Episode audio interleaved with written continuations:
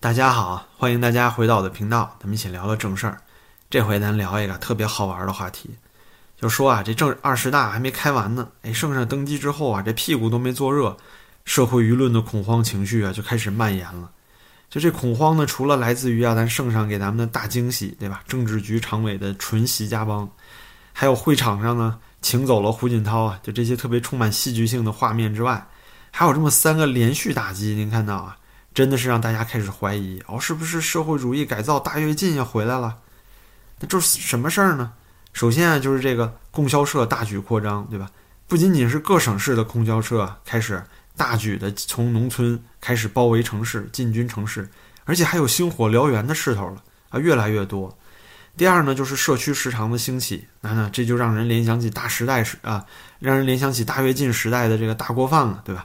啊，最后一个就是联想确认了和腾讯呢一起成立混改的新公司。外加各种传闻啊，比如说中信要大比例持股腾讯啊，要要把腾讯国有化呀，就这些传闻，就让大家开始就联想到之前啊，就是甚嚣尘上的国进民退，说这是不是新的公私合营啊？那这里我想说啊，那供销社、大食堂，还有就公私合营，这是当初中国计划经济时代大跃进和社会主义改造的标志性事物。就说这三喜啊，同时临门啊，不由得会让老百姓产生这种困惑，就说会不会就大步左转回到从前了？那在说到这个话题之前啊，先简单特别简单的介绍一下。首先就这个供销社，就现在的供销社呢，其实和以前有很大的不同，并不是那种统购统销啊，就完全垄断的那种那种机制，其实更多的是一种服务农村啊、服务农产品的一种啊，就是。呃，政府主导的一种销售渠道，就它其实更多的是一种呃，给农民提供销售渠销售渠道的这么一个合作的平台。虽然它是国资的，是国有的，那您可以看到呢，供销社一直以来其实都占挺大的销售比重，因为毕竟它把控了整个农业嘛。嗯，它去年二零二一年的时候，就是说它一家就占了六点二六万亿元的销售总额。总就是其他的零售总额只有四十四点啊零八万亿，也就是说他一个人占了将近百分之十，是相当可怕的市场比例啊。那和一般的这个商店超市不同的地方呢，就是供销社呢下沉更更深，就是他去到农村更偏远的地方，而且呢他还承担着一部分政治职能，因为供销社本来就是哎公务员体制嘛，就是这个政府体系。那另外呢，呃很明显的一点呢，就是供销社现在开始向城市里面蔓延了。那这这就是代表着政府啊，想要对末端零售业更多的把控，但是呢，供销社呢，哎，同样也是拥有很多啊，就传统商超根本不可能拥有的趋势，这代表着它一定会影响到正常的就城市里的零售市场经济的。您比如说啊，最明显的一点就是封城时候啊，这些供销社就有自己的优先权，它更容易进货，更容易销售，因为它的渠道是政府的渠道。那这就为政府未来呀应对外部制裁啊或者战时经济危机的时候，来对这个物资的这个管配啊配给啊，就会产生非常关键的作用。第二呢，就是大食堂。那这个舆论的热点呢，主要是来自于啊住建部发的这么一个通知。你可以看到啊，住建部要求呢，在两年之内，哎，各个城市都要做这么三到五个市区来进行呢整个社区综合服务的设点，要建幼儿园啊、老年服务站啊、食堂、家政网点这些。但是啊。就这里的社区食堂呢，其实国营不占主体，大部分都是承包制。甚至我知道很多这个私人的中式快餐快餐店啊，他都喜欢叫自己是社区食堂。所以说呢，国营大食堂应该说是一种误解。但是呢，你也不能否认说，现在国国家啊，就的确开始试点建造这种整体化全功能的社区了。那这里最最大的一个区别和以前就是传统社区呢，周边的功能一体化，功能一体化是由市场来决定的，对吧？那小区里的人想要什么，那周围的人呢就来做这个生意，就来提供什么，这市场需求决定的。但是现在呢，是由国家哎来为这个社区把所有东西都给你建出来，那不可避免的会干涉到正常的市场秩序。最后一个呢，咱们就说公私合营。那其实这个国企混合所有制改革呀，从江朱时代就有了，江泽民啊、朱镕基时代就有了，也不算新鲜事儿。那国企呢，用这个上市公司的部分，这个上市公司的这个部分股权，哎，进行质押，然后拿出资金之后呢，收购其他公司的股票。那很大程度上其实是市场化行为。但有一点咱们要注意的就是，这种混改，就这种公家和这个私人企业的混改，是有越来越快、越来越多的趋势了。那在疫情变态的这个变态清零的大环境下，再加上咱们圣上又有共同富裕的这个大旗，对吧？那私营企业肯定要争相表忠心啊。那他们除了主动捐款之外呢，自然就是要主动的，哎，向这个国企啊提递橄榄枝合作，然后给国企输血，对吧？这意思就是要想从此过啊，留下买路财，你得主动拿钱，对吧？带枪乞丐，哎，就这个意思。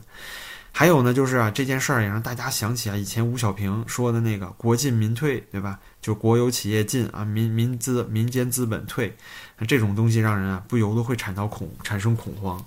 那聊到这儿的时候，很多人就会说说，哎，说你这个呃供销社、大食堂、公私合营啊，说你这都不是这个以前社会主义改造的那些东西，那你今天为啥还有这么激烈的讨论呢？就为什么舆论现在这么恐惧恐慌呢？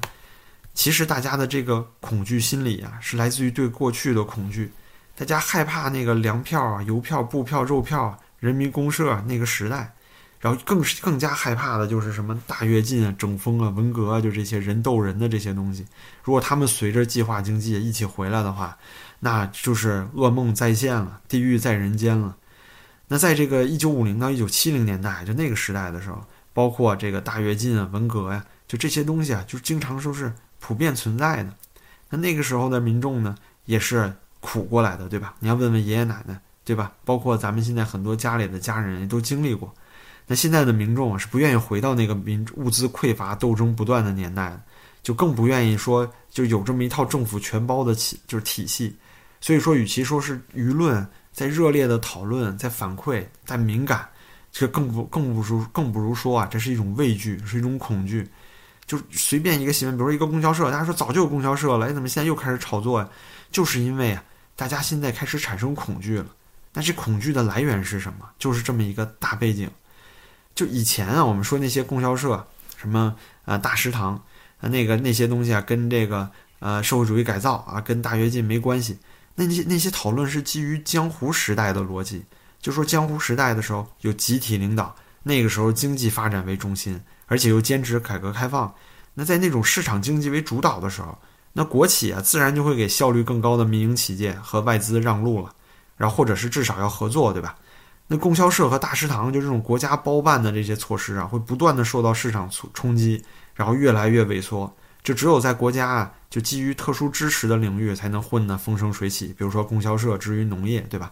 可是现在不同了呀。现在您看看，现在是咱们习皇帝啊一人领导一切的时代，而且咱们习皇帝啊是毛思想的虔诚继承人，而且他甚至有那种意图啊，就想要超越毛的地位。就比如说他强调这些国内大循环啊，强调延安精神啊，就这就是感觉他想要比毛哎更加毛。就是你要想比毛更加毛，那自然就会要比毛更加折腾老百姓啊。尤其是最近这五年，你看习的各种讲话和思想啊。那抑制毛，然后呢，不是就是羊啊，弘扬毛，抑制邓的这种意图啊，是非常明显的。那现在呢，新的常委班子刚出来，对吧？那两会还没有开始正式任命这些这个常委的国家职务呢，那种种的前哨和预备工作就开始了。还有什么呃，大举这个发展供销社呀，有什么这个建设社区大食堂啊，那大家就恐惧了。那现在都这样，那明年两会以后呢？就现在可以知道的是啊，明年应该是啊三月份的时候开两会，到时候呢确定新的领导班子。那全习家班现在已经组建好了，到时候无非就是谁分什么蛋糕的问题。啊那这里我们就管这习家班叫复辟者联盟吧，对吧？那复辟复什么呀？就帝王时代、毛的时代。这就让我想起这句经典的话，就是让子弹飞一会儿。就人们现在非常恐惧的，就是现在恐怕只是那个子弹正在飞的阶段。那大部分向左转的那个时代啊。还没真正开始到来呢，很可能啊是从明年三月两会以后再和大家正式见面。那到那个时候啊，像供销社、大食堂这些东西啊，都是毛毛雨了。还有共同富裕呢，朋友们更厉害了。就在那个经济萎靡的那个时候啊，我觉得现在全球经济啊也确实是受到了，比如说俄乌战争啊，受到了通货膨胀啊各种打压的情况下，那如果总的蛋糕在中国做不大，那共同富裕怎么富裕？只剩平均化了，对吧？你用脚后跟也想得出来，所以您看这里啊，哎，有人就疑惑了，说现在有好好的日子不过啊，说为什么大家想回到毛时代呢？说社会主义改造那时候，哎，三反五反大跃进造成那么多灾难，为什么大家还想往回走呢？这就是一个特别值得跟大家聊一聊的话题了。我认为啊，这里有一条非常清晰的逻辑，就很多事实和历史啊都验证过这条逻辑，就是呢，独裁者在拿到这个权利之后，他应该怎么办？那现在啊，咱们习大帝对吧？习大帝威武，他是成功了，啊，他现在呢搞的对手也都灰头土脸啊，没有什么政敌了，整个这个派系内啊，就整个体系内，他一个人说了算。那对于他来说啊，现在最重要的就是怎么样能够永久的控制住权力，他要避免呢在被赶下台或者夺权之后被清算啊。那我相信习总肯定是不希望习明泽啊以后未来和现在的毛新宇是吧，跟胡海峰一样吧。嗯，话说听到这儿啊，就是您也算是这个频道的好朋友了，感谢您可以点赞和订阅啊。那接下来呢，咱们就继续更有意思的内容啊，我们就要问一个问题了，说为什么哎有那么多独裁者、强权的专制领导人哎能够做到常年的执掌大位，甚至终身在位呢？秘诀是什么呢？我这里啊就通过一个特别经典的一个纪录片啊，叫《大独裁者指南》，我通过里面非常有意思的内容呢，来给大家解释一下，给大家一下就明白了。首先啊。这些大独裁者，这些能够持久做下去的大独裁者，就说做到死的那种，都无非有四样法宝。第一样就是叫控制人民。那这个控制人民啊，控制人民，就是说对普通老百姓来说，是肯定是非常糟糕的事情了，对吧？那就意味着你会受到暴力，对吧？你会被舆论管制，甚至呢，你会被啊拴上数字脚镣，像现在的健康码、行行程码。这里面有一个呃苏黎世大学的教授。呃，他他认为呢，就是说，哎，你不要为所谓的这种啊推特革命什么这些说法愚弄，就这种什么社交媒体革命，其实虚拟世界中，虚拟世界中啊，任何对言论的管制，最终受益的都是政府当局。那其实呢，中国政府现在啊，正在将这个舆论管制发发展成一门特别特殊的艺术形式，就是说呢，很多人都说没有任何一个国家能像中国这样啊。拥有这么强的人力啊，去控制、去过滤整个互联网，对吧？就那些国安啊、国宝啊，就微信、微博啊，控制的如此严格，对吧？那因此呢，就现在甚嚣尘上，就说明年三月，哎，两会之后就开放清零了，就不会像像现在这样变态防疫了。我觉得这个说法可以停一停了。就有限的放松呢，比如说减少一些隔离的天数啊，啊，这些是一定的，对吧？要缓缓解现在紧张的民情啊，对吧？都现在都已经绷得这么紧了。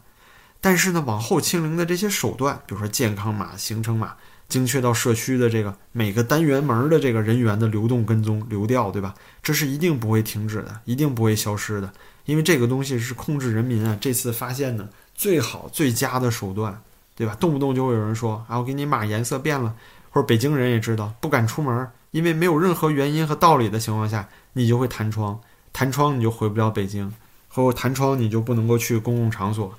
对不对？那第二点呢，就叫控制对手啊，这个是咱们这个习大帝的拿手好戏了啊。就事实上呢，就这个呃纪录片里面说，就被人民起义推翻的独裁者其实是寥寥无几的。所以呢，最重要的对于大独裁大独裁者来说，就是如何去控制那么一小撮的精英。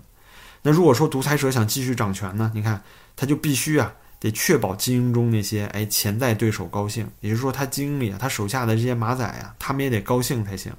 就比如说朝鲜，这个文章里举了朝鲜这个例子，就关键的小圈子呢，就是几个将军、几个家庭成员，哎，一般也就十几个人，然后呢就把这个国家最肥哎最好的这些权利给他们，这样呢对于收买他们忠心的作用呢就非常有效了。同时呢，就是放行腐败，哎，也是一个好办法。就说咱们习啊，就非常明显的做到了这一点。你像他现在呢，干掉了前几任哎领导层留下那些残余余孽，对吧？那通过反腐呢，他也让很多那些肥肉啊重新回来了。那比如说现在马云都已经跑了，对吧？京东这些也基本上都放手了，就很多肥肉啊，现在从之前那些老人的手里哎出来了。那接下来他要干嘛呢？就是得安排自己的亲信去控制这些市场啊。那然而啊，供销社这种体制哎，就能非常有效的瓦解。之前那些哎前任留下来的资本市场的残余势力，然后呢，就用以啊扩大自己的地盘。就这里大家注意啊，就说习家族也好，就有据有据可查的新闻啊，您可以到网上去查。就习家族的那个啊侄子还是什么呀，还是他弟呀，就在澳洲赌场涉嫌洗钱，就是他那些他弟洗钱那些证据啊，都已经上法庭上了，证据确凿了，都是公开了。那至于其他人什么赵乐际啊这些啊，都是大腐败分子啊，不用说了。那这些反腐呢，很明显就是清除异己，对吧？那把那些异己去掉之后呢，再让自己人进来腐，从而呢建立一套自己的哎胜利者联盟，就自己的禁卫队，对吧？那接下来一条啊，就是利用民主程序来立威，哎，就是大屠宰者呢，一般都会利用什么哎选举啊、选票啊，就这些方法呀，要干嘛呢？就是说他们要通过这种啊，就所谓合法的手段，来让呢民众哎有一种啊，就是呃跪拜的那种感觉，就他用这种强悍的方式，就是哎我就算是开放投票，大家都都选我啊，我说有没有不同意的啊，都在说没有没有，那什么意思呢？就是要通过这种高票支持啊，来完成一种作秀，就既是让国内的民众看呢，也让那些体制中外其他的精英阶层看，就告诉他们呀，哎，任何反抗的徒这个行为都是徒劳的，这也就是想显示啊他自己强悍的一种方式，强权政治，对吧？他发出的信号就是，哎，在我这儿，在我这地盘儿呀，在我这个两会这些地盘儿，所有和政权啊同心同德的人，哎，才是你唯一的出路。那接下来啊，我就想说啊，这个对于这个二十大来说，那肯定不用问了。那重点就是两个确立，两个维护啊，对吧？就全全体最团结呀。这个习习近平就是一切的中心。然后呢，在这个基础上进行选举，百分之百通过，全都拥护，这不就是在立威吗？对吧？这样老百姓更服管啊。那我想说，在这种情况下，就您就想想，什么情况下，就人民市场就这些才最团结，最容易控制人民。那不就是在市这个计划经济下吗？市场经济就会形成各种小圈子、小派系啊，那权力互相制约，当然就不利于两个确立和两个维护了，对吧？从这里看呢，就如果能够真的完成计划经济的话，那那个时候确实最团结，对不对？那在那种状态下呢，就没有自由市场来合理分配资源了，那社会总财富下降啊，那这个时候啊，谁有分配的权利，那这人就听谁的，更服管，老百姓更服管，对不对？最后一个，咱们就说这个终身制的红利啊，这里就有个故事，就说现在呢，如果大家看历史啊，所有这些大独裁者，就好像长期掌权的人有很多，哎，很多人都是一辈子独裁，独裁到死啊，斯大林什么的。那这个里面的例子啊，说的就是哎非常有名的一个大独裁者了，哎，这是哪一位呢？就是津巴布韦的这个啊，这个津巴布韦的啊穆加贝。那这是什么情况呢？就是说在穆加贝九十岁的时候啊。那个时候，他身边就开始变得动荡。为什么呢？就他身边的很多人呢，在他九十岁的时候就开始明白了，说如果我们以后哎接着再当这个，对吧？这个呃利润的分享人啊，接着再当他身边的亲戚，享受享受这些优厚待遇，那指望不上穆加贝了。他老了。再有的话呢，他们发现哎穆加贝开始培养自己啊年轻的这个妻子做接班人，那这些人就更不爽了，说哎我们自己还想接班呢，对吧？那不过啊。就说这些独裁者对于他们来说，越到老了，越到政权面临交接的时候，越是整个国家、整个政治制度最危险的时候，整个体系为最危险的时候。所以我就想说啊，就对于习来说，他必然是要想办法维持自己终身制的权利的。所以他要干嘛？对他来说最重要的就是这几个字儿：为生存而战。您知道吧？就您说。为生存而战这个逻辑啊，几乎就可以诠释就所有独裁者的所作所为了。就他们这种为生存而战，就是说最重要的核心就是他强调的是什么？就是自己能够终身做下去，自己的后代能够终身安全。但是为了独裁，他一路上一定是干掉过很多异己，对吧？就就种下了很多仇人，而且呢，在民众之间对于他的这个呃反馈来说，肯定也是很负面的。那所以说呢，最后结果大家一目了然了。就对于，哎，要生存的这个要终身独裁的圣上来说，那市场经济和人民富足有那么多意义吗？肯定不利于他永久集权。所以呢，在他一个人拥有绝对的控制和决定权之后啊，我觉得您这个时候如果希望他能成为圣人，对吧？还能够主动让权啊，能够像这个耶稣佛祖那样普度众生，那可能吗？对吧？没有一点可能性。至少是从之前他的所作所为来看，嗯，这个人啊对众生福祉可能不太感兴趣啊。您看什么洪水啊、疫情啊，他就就是对这个去当地去视察都没有发生过，对吧？他对人民根本不感兴趣。那么这样，如果我们再对未来，哎，对他的想法和政策进行判断的话，我们就有一个哎全新的角度了，就是我们要从啊独裁者维护自己延续性的角度来思考。那这样的话，我们就可以肯定了。那未来的未来的重点肯定是要强调公有制经济啊，这样才能牢牢的把市场抓在自己和自己亲信的手里啊。还有呢，就是一定会延续哎动态清零这种人员管控和跟踪机制。那清零的手段，那也许呢会稍微放松，就像我说的，隔离时间少一点，捅嗓子次数少一点。然而呢，这个措施啊，就这些管控措施啊，是绝对不会停止的。那最后一个就是像这个大规模发展什么国营食堂啊、社区啊这些计划经济的手段，那肯定是未来五到十年的主旋律了，对不对？那这个就是他以后控制。控制经济、控制民众啊，最佳的手段，并且呢，为他以后有可能呢发动任何战争啊，或者是哪怕是要压制人民内部的这种，比如说啊动乱也好，或者不稳定因素也好啊，也是他唯一的一个手就重要的手段。那最后呢，节目最后了，我想说呢，嗯，一直特别感谢大家的支持。然后虽然呢我这个频道人不多，哎，但是我能看到你们的回复呢，我也是确实很开心。就让我知道啊，在墙外呢也是可以说话的，说话呢也是能被听到，并且有共鸣的。我想啊，就是说，如果能够利用呢这个自由的平台，让更多的人啊能知道那些墙内看不到的事儿，并且呢大家开始愿意诶讨论这些独裁和权力背后的真相了，那我觉得我的付出呢就有意义，哪怕只能影响一个人、两个人，我做的也有意义。嗯。到最后了，谢谢您的收看这期节目，您的支持啊对我十分重要，感谢您的点赞和订阅，那希望大家保重，我们下期再见。